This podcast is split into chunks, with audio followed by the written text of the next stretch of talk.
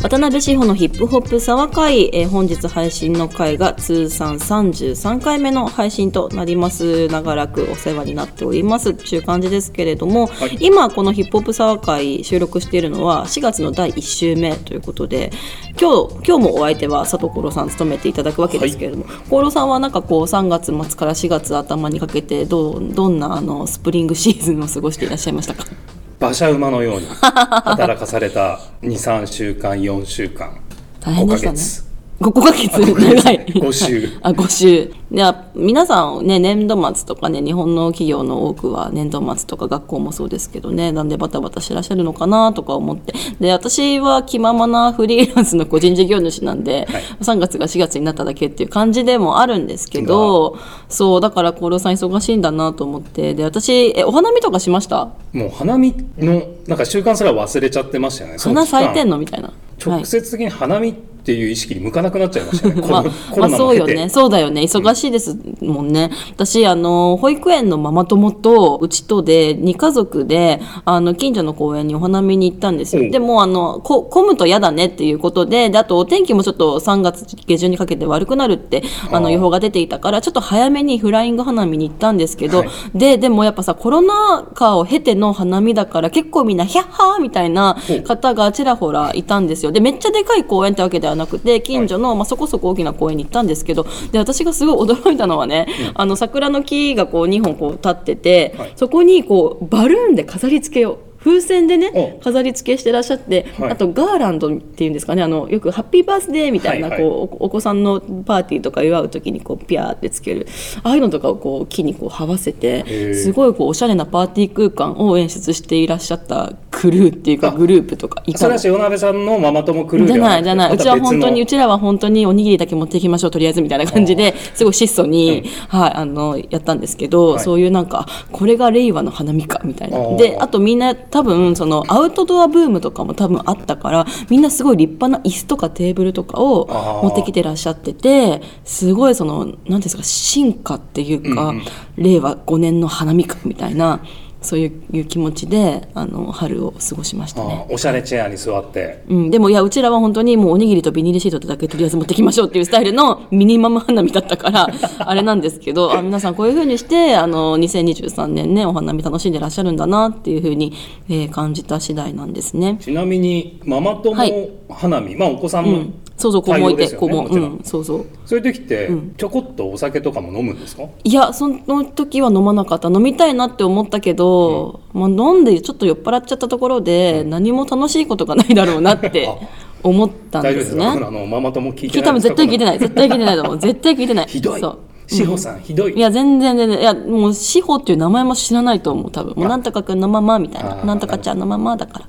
そうそう。まあでもそれはそれで非常にねあの有意義な時間でした。いいですね、僕も花見行きたかったな、はいうん、まあまたね、はい、どっかで花を用意してね、はい。ここで飲めばいいじゃないかっていうね、はい、ね。感じですね。でもなんかそはいれ以上に、その花見以前の問題になんか塩鍋さんすごい大変だった、あーちょっと息子がね体を体調を崩しちゃって、はい。あわわわってなって。た時もありましたけど、まあ、うちの子ね結構年一で入院とかするんですよで、はい。今年3歳だけどもうすでにあの誕生時を除いたらもう計3回入院してるんですよ。お。だからちょっと私も免疫がついたというか、うん。大変だけど、まあ、ここあの先生にこういうふうに見てもらえれば大丈夫かみたいな感じでもあってまあ頑張頑張みたいな。なるほど。入院処世術、うん、処世術的なね、そうそうそう。でもなんかそのうちの息子が血液検査とか点滴とかして結構こうもう本当に困憊みたいな 疲労困憊みたいな日があったんですよ、はい。でまあギャーもちろん泣くからさあ多分体力も使っていて困憊みたいな。でその時ちょっと朦朧とした あの表情であの佐藤功郎さんのあの娘さん、はい。まあこうこうちゃんという名前とするとですよ、はい。こうちゃんに会いたいっていきなり こうちゃんに会いたいって朦朧とつぶやいて。ミッシンしたんですね。そう。でそれで私が厚労さんに LINE ででこういう状況ですと伝えたらそのこうちゃんがわざわざ早く良くなってねっていうショートムービーを LINE で送ってくれて、はい。小さなね甘酸っぱいそのなんかやり取りが行われましたね、うんそうそう。でそれ何回もね次の日も朝ねニヤニヤしながら息子が見てましたのでよかったですね。はいありがとうございます。恋に発展するかな？みたいなねあもっと先のこと考えて嫌になる そう今すごいあの秒速です。先のこと考えてすごいうん。親がなうん。ってなっちゃった。はい、はい。ありがとうございます。とい。うわけで、で、はい。前回配信した渡辺志保の R&B サバ会、はい。結構まあ R&B のネタを主に話した配信会があったんですけど、はい。まあ地味に好評だったようでありがとうございます。で、番組でもネームドロップした DJ のダブックくんとか、はい。DJ の小森さん、小森さんなんて本当に失礼ないじり方をしたのに。はい。まあ塩鍋さんはい。じってないんですけどね、そう厚労さんがね、はい僕だけが暴走したら、本当に失礼なあの、ね、ネームドロップだったのに、あのリアクションくださってあとあのシンガーのあゆみさんもねあのあゆみさんにも届いてしまった。いや届いいやありがとうございます。過失みたいな感じ。届いてしまった。聞かれてしまった。ありがとうございます。ちゅうわけでなんですよ。でリスナーの皆様からも結構この R&B サバ会に対する感想メールをいただいたようなので早速いくつかご紹介したいと思はいいおます、願いします沢会ネームスローダンスさんからのお便りです。志保さんの R&B 沢会、とても興味深く聞かせていただきました。シラップさんのファンでもあるので、佐藤さんがニージューバットを現場、クラブで、えー体験されたお話とか、すごく面白かったです。私はヒップホップはあまり詳しくなく、かつ R&B も海外はアリシア・キーズやマライア・キャリーなどしか聞いていないのですが、志保さんのラジオ番組はよく聞いていまして、その流れでポッドキャストもチェックしています。そんな浅い知識の私からの質問で恐縮なのですが、歴代の R&B シンガーで、この人のこのアルバムだけは聴いておけという作品がありましたら、ぜひ教えてください。そこからまた勉強したいと思います。温かいお便りいただきました。はいありがとうございますね、コロさんがね、シラップさんの20バットとかを聞いたとかねいうエピソードもありましたけれども、はい。ここでこのスローダンスさんから質問としていただいた、まあ、これだけは聞いておけっていう。でこういう時に1枚だけバシッて答えられたらかっこいいと思うんだけどなかなか絞れなくて、はい。で一つ、まあ、これはぜひっていうのは1998年に発表されておりますローリン・ヒルの「The Miseducation of Lauryn Hill」。おーこれはまあもうね文句なしっていうか教科書ですね。ね教科書ですね。であの、まあ、半分ぐらいはラップだけど半分ぐらいは歌っておりますし、あのディアンジェロからカルロス・サンタナから若き日のロバート・グラスパーまで参加しておりますし、でまあね内容に関しても非常にこうね女性と女性とキャリアとかねあとはまあ愛についてとか本当にまあ宗教観についてとかそうっていうことも歌っていらっしゃいますし、はい。あのおすすめです。であとはですねこれだけはっていうところで言うとあのメアリー・ J・ブライジもやはりこうね、外せないかなと思ってて、で彼女1992年に「What's the 411」というアルバムで、えーデビューしたわけですけれども、はい。そこからまあ、時間があればでいいんですけど順を追って彼女のアルバムを聴いていくと多分その時代時代の R&B サウンドのトレンドっていうことにもお気づきになるかもしれません。あこの時代はこういう音が流行ってたんだなとか、この時代はこういうあのコーラスのアレンジが流行ってたんだなみたいなことにも気づかれるかもしれないので、順を追って聞いてみると面白いかもしれないしあとあのきっと好みのサウンドみたいなものが見つかるかもしれないので、あの90年代の最初の音はあんまり分かんないけどこの2000年代ぐらいのこのサウンド感いいなみたいにもし思うことがあればそこからこうねあの広げて広がっていろんな作品聴いてみるのもいいんじゃないかなって思いました。あとね男性ボーカルものだとすごい個人的にはボーイズ2メンのセカンドアルバムの2ってアルバムがあるんですけど、はい。あの小学校5年生の時に私このアルバムをアメリカに住んでたおじさんからもらって、はい。すごいあこれこれが R&B なんだみたいなちょっと自分の目覚めだったんですよそれが。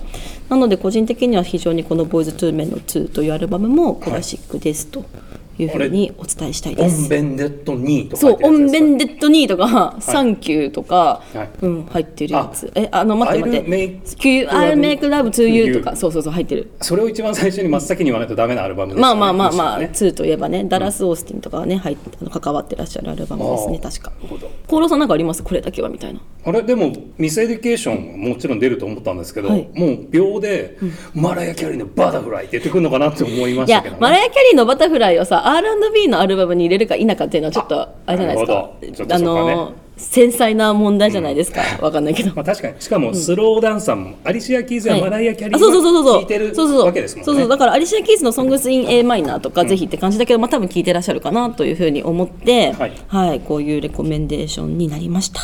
ご参考までに。あ。でもまあメアリー・ Jの諸作はねこう、じ時系列に聞いていくとそのサウンドの、ねでもまあある意味そういう意味じゃメアリー・ Jのアルバムってなんかその時々のヒップホップソウルのこう利権を握るようなね利権サウンドをねやはり発信していたんじゃないかな。と、いや発信してらっしゃるような気がしますね。なんかだって最新アルバムのさ「グッドモーニングゴージャスも」あの今年のグラミー賞の最優秀アルバム部門にもノミネートされてるし、でそこにもソングライティングに「ハーとか「D マイル」とかねやっぱその旬な人たちが参加してるわけですから、はい。まあちょっと聞いてみてはいかがでしょうかっていう感じです。はい。はい、でそして続いてのお便り沢会ネームフランスパンさんからの、えーメールです。しほさんはじめまして初回から聞いている子さんユーザーです。初めてお便りするのですが今回の配信を聞いてずっと謎だった気持ちがあります。私はずっと男性 R&B が好きで R・ ケリーの名前が出てそしてかっこダブスンわら。すごく嬉しかったんですが日本って R&B の男性と女性が絡む曲って少ないですよね。何か理由があるんでしょうか？ぜひ次回の R&B 沢会で教えてください。ずっと応援しています。ハート絵文字についてねいえくださつけてくださっております。ありがとうございます、ねまあちょっと R・ ケリーに関してはちょっとねいろいろねあの、まあ、取り沙汰される問題もあるので、まあ、はい。R・ ケリーさんについてはちょっとここではあまり深くディグらないにしろしろ。しろ、うん。でもやっぱりその R・ ケリーとかが得意にしていたすごい露骨なエロ描写っていうか、はいえこんなこともこんなネタにしちゃうの？わらみたいなはい。のってあるじゃないですか。そうですね。で僕なんかそのこのフランスパンさんが知ってか知らずかやんばかんなんですけれども、やんばかんその、はいケリオさんの曲で、はいさん自分のカチカチのフランスパンを318度の君のオーブンに突っ込みたいみたいな確か描写があったんですよ、昔の曲で。それをもってしてフランスパンなのかなっていうのがすごい気になるところバゲットじゃなくてフランスパン、はいかもしれないね、はい。そうでも思うんだけど、はい。そういうなんかちょっと面白エロネタみたいなのって、日本だと曲にする人って多分あんまいなくてなんかもうそういうのって全て全部もう AV のネタみたいに、うん収束収束っていうのはこうあれですよ。あのまとまってるというかそこに全部回収されているような気もする、うん。なんか面白エロネタみたいな笑っちゃうみたいな。なんか真ん中いないですよね、その面白エロネタに聞かれてしまうか、もしくはすごいこう、濃厚すぎて、なんかこう温度差を感じてしまってあまりフィールできないかもしれないですよね、まあ、ただ私がパッと思い浮かぶのはあの男性日本の男性のシンガーだとシンバさんとか結構、はい。あの爽やかエロみたいな。ああでもそなんて言うんだろう。そう私からこういうことを申し上げるとなんか逆セクハラみたいになっちゃうとあれなので。なんかシンガーのヒロミさんとね、またなんか曲、何でしたっけ、はい。タイトル「セフレじゃ嫌かな」うんうんうん。あセフレって言わないです。あひろみさんとセフレって言わない、とか、そう結構積極的にそういうなんか男女の絡み系の歌を歌っていらっしゃるという印象。はい。多分まあ、前回の配信でも話してたと思うんですけど、僕らが知らないだけでもすごいあるのかも、そうね。知れないですよね。本当にそうかもしれないですね。うん。まあ、あとやっぱりそのちょっと日本のこうつつましやかなというか、はい。恥の文化というか、そういったものも関係しているのかなっていうふうに思うな。そうですよね、なんかその男性と女性が絡む曲って言われるとなんかこう、マーチンと菊池桃子とかそういう時代とかにで止まっちゃってる可能性もあるので、かもしれないですね。え渋谷で5時じゃないの？みたいな、ね、うんそういうイメージだ かもしれないですね。まあ、今後誕生するかもしれないしね。は。はいいというわけでフランスパンか フランスパンさんからのお便りでした。えー続いてメール紹介したいと思います。沢会ネームワレッティさんからのメールです。渡辺志保さんこんにちは。初めてメールいたします。放送初回から聞いていて初の R&B 沢会楽しく聞かせていただきました。功労さんが R&B も詳しいのは意外でした。番組の中で出てくるアーティストの名前が私的にどんずばすぎて思わずメールを送っています。志保さんが勧められていたあいみさんをチェックしてウキウキしながらです。番組を聞きながら確かに何をもって R&B なのかって難しいなと思いました。私は何をもって R&B としてるんだろうとか自問自答しちゃいました。結局自分が R&B だと思った作品が R&B なのかなとか。でも普段遊んでいるような友達にこれって R&B だよねとかあまり話すタイミングもなくだからこそふわふわした感じになっちゃうんですかね。と取り留めのない内容で申し訳ありません。これからも番組楽しみにしています。ぜひ小森さんをお招きした R&B 沢会の続編楽しみにしています。というワレッティさんからのメールありがとうございます。すごいですね。このいただいたメールの中に R&B って何回出てきたんだっていうぐらい R&B ありがたいですすね。そしはい。てぜひね、小森さんをお招きした R&B 沢会の続編ということなんで、ぜひね、小森さんね、あの気分を気分を害されてなければ、ね、はい。あのお招きしたいなって思いますけどね。これこの番組の中はい。でちょっとネタバレしちゃってもいいんですかね、あ何ですか？実はですね、ちょっと小森さんにはい。早速打診をさせていただいたんです既よ、読するにならなかったですか？2日ぐらいは。あいやいやいやいやはい。既読する。あららららららはいもしかしたらね忙しいいから。はい、マネージャーさんにこういうオファーが来たんだけど出ていいのだろうかあそうね相談してたかもね。ちょっと待てと、うん。ちょっと待って。あそこは危ないかもしれない。やけどしかしねえぞと、ね、っていうための2日間かもしれないですねかもんでたかもししれないですね。はい、でもちょっと前向きに返答させていただきますと、あ、はい。嬉しいですね。王子から。はい。王子から、うん。はい。王子から返事が来るんですよ。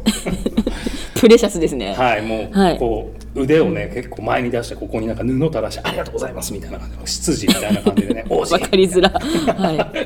ええええええ。そんな感じなので、はい。はい。ねあのぜひリスナーの皆さんにはねこう、DJ 小森さんうん。を招いての「アルアドビ沢会」もはい。楽しみに待っていただきたいなと、近い将来ぜひね収録したいなというふうに思っておりますので小森さんよろしくお願いしますと、はい。でその何をもって R&B なのかっていうのはやっぱりね永遠の課題という感じもしますし、あのー特にやっぱやっぱり私個人的には R&B っていうのはその、まあ、前回の沢会でも話しましたけれどもやっぱアフリカンアメリカンの皆さんアメリカの黒人の方たちが作り出した彼らがパイオニアとなって、えー作り出した音楽。でもともとレイスミュージック人種の音楽というふうにも呼ばれていたっていう歴史背景もありますのでやはりその人種という見地は非常に重要なのではというふうに思っているのでやはり我々はそこに関してはこうゲストというかちょっと土足でふあのそのカルチャーを踏み荒らすようなことはしたくないなというふうにも思いますので、あのちょっとこう謙虚な気持ちというか、そうしたちょっと離れたあのところから何をもって R&B なのかということは考えねばならないのではないかというふうに感じているんですよね。で以前にあのネナシさんというシンガーソングライターの方日本の方で、あの origami PRODUCTIONS あの所属していらっしゃる方ですけれどもネナシさんがあの非 African American のシンガーとして R&B を標榜することっていうのはどういうことなのかっていうのをこうご自身であのステートメントみたいな文章を発表していらっしゃったんですよ。で私はすごくそれにあの共感というかあの素晴らしいなと思ってでそれでネナシさんご自身ご本人にあの自分の私のラジオ番組にも来ていただいてでそうしたお話をしたことがあるんですけれども、はいやはりなんかそこに関してはぜひあの意識的に接するということが大事なのではないかと思いますし、えーリスペクトを持って接することが大事なんじゃないかと思い。ますし、でまあ、何が思って R&B かっていうのは、まあこうね、それぞれご自身で考えるのが良きなのかなというふうにも思うがでも例えばこうタイラー・ザ・クリエイターが以前にこうグラミー賞の後にその俺が黒人だからっつって全部何もかもそのねアーバンという枠に押し込めるなみたいなことをおっしゃっていたから、その必ずしもあの黒人の方が歌っているイコール R&B ではないと思いますしやっぱそこういうなんかジャンルのカテゴライズっていうか線引きっていうのは本当に常にね、議論されるべきなのかなと思うし、常に進化していくものだろうなとも思うが、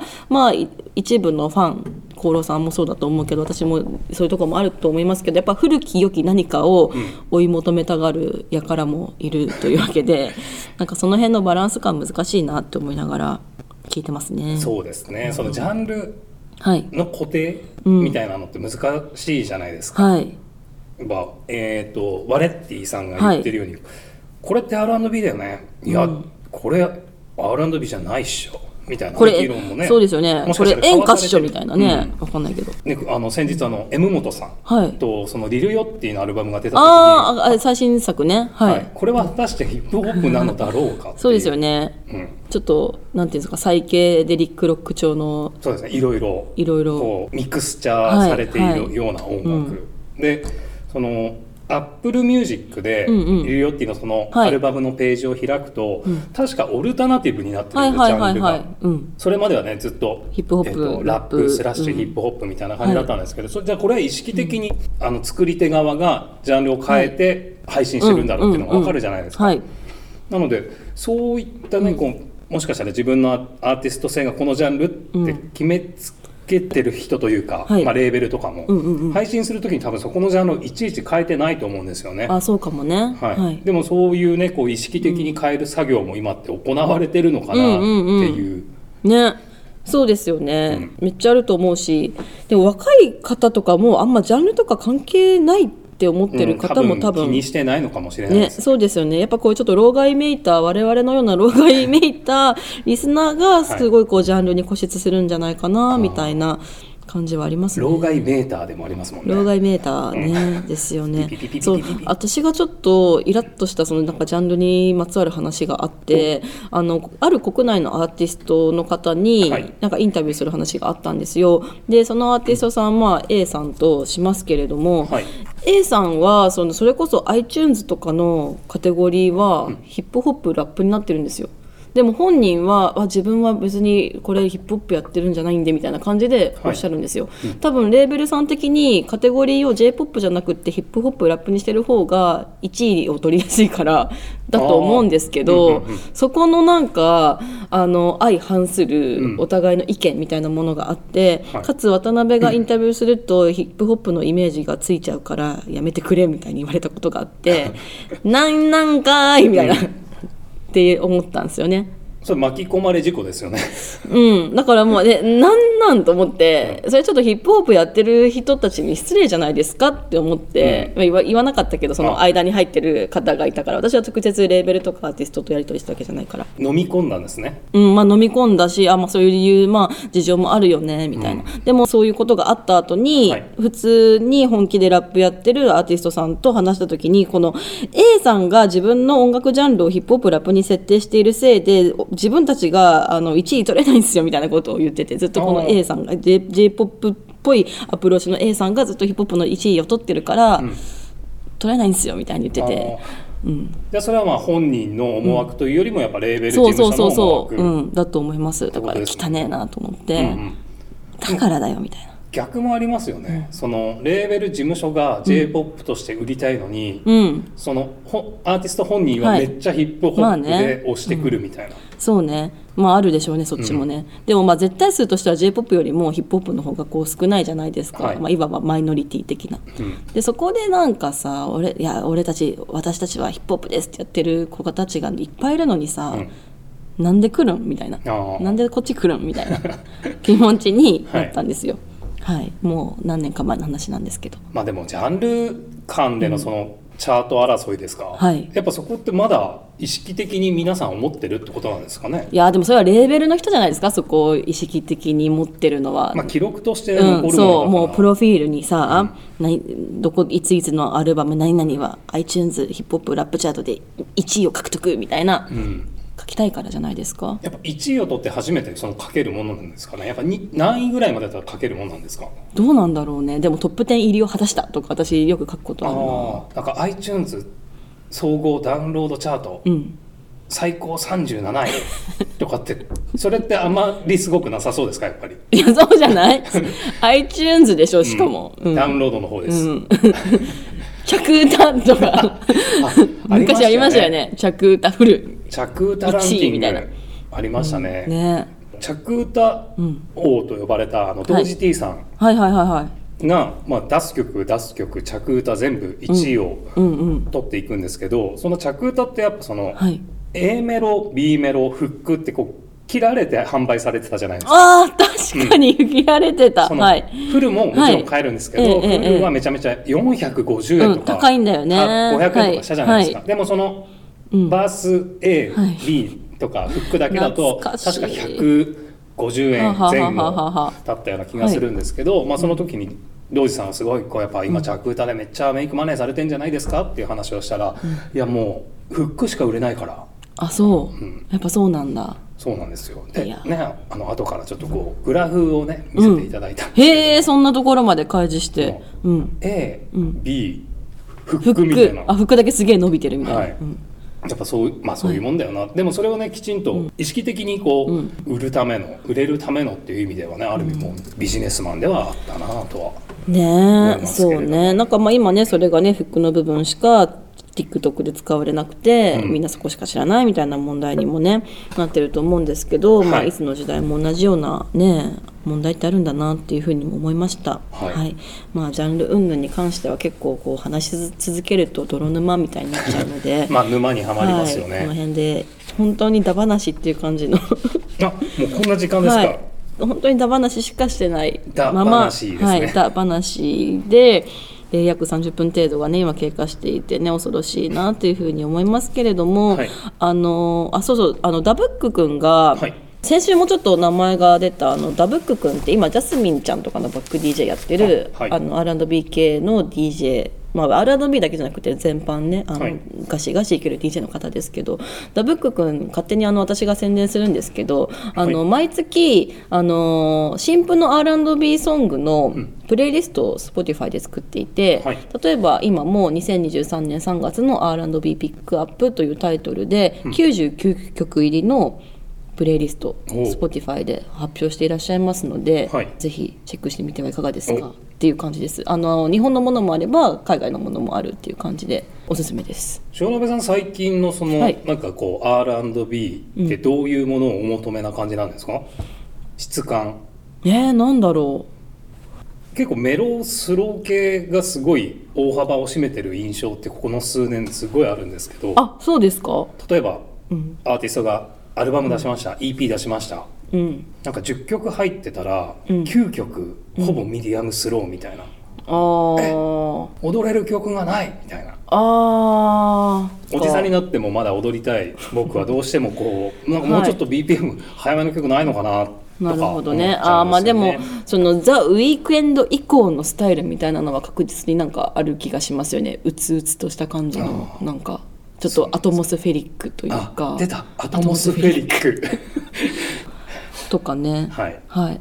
あるような気がしますねでマセイゴのアルバムすごい良かったですね。マセイゴうん、あの、えっ、と、どこ出身だっけ、アメリカの、で、あの、トランペットも吹くし、はい。あの、MPC とかもガンガン叩くし、自分でもラップするし、歌うしっていう。で、ビルボードライブ東京で来日公演あって、ユニットとかでも前にやってたかな、ビジョンに飛び込み参加したこともありましたけど、マセイゴの最あのアルバム、その名もマセイゴっていうタイトルなんですけど、はい。マセイゴのアルバムすっごいかあの良かったです。私はあの太陽が照るさんさんと照っている平日の朝に聞いちゃったんですけど、はい。これは夜聞くやつだったなってちょっと夜向けな。夜向けっていう感じで、はい。今週もはいだらだらと話しながら、えー渡辺志保のヒップホップサ会終了と、えーなります、い。あのこんな歌話いつかしてというリクエストがある方はメールアドレス podcast.sizoo.com podcast.sizoo.com もしくは番組のツイッター宛てに直接メンションなど気兼ねなくお声をお寄せいただけますと嬉しいです。